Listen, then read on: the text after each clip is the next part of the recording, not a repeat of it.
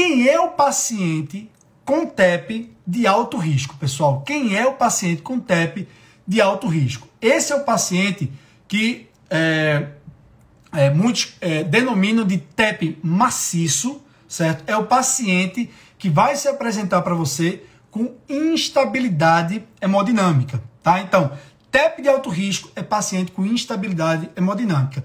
Ok, Daniel, mas o que é que é instabilidade hemodinâmica? Instabilidade hemodinâmica, pelo último guideline do ESC de 2019, foi colocado de forma muito objetiva. Instabilidade hemodinâmica é um paciente que chega para você com uma pressão arterial sistólica menor do que 90 milímetros de mercúrio ou uma queda da sistólica maior do que 40 milímetros de mercúrio em relação ao basal, por mais de 15 minutos, tá? Ou é um paciente que está hipotenso com necessidade da utilização de vasopressores ou de inotrópicos. Esse é o paciente com TEP de alto risco, é o TEP com instabilidade hemodinâmica.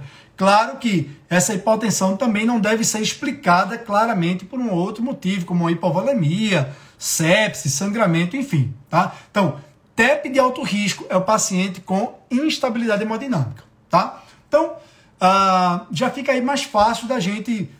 Paciente tem instabilidade hemodinâmica, é um TEP de alto risco, acabou-se. Tá? É um paciente que eu vou colar nesse paciente e que eu vou conduzir de uma forma peculiar uh, cogitando, avaliando a possibilidade desse paciente fazer uma terapia de reperfusão como um trombolítico. Vou citar, vou comentar mais adiante na parte de tratamento, tá? Então isso é importantíssimo.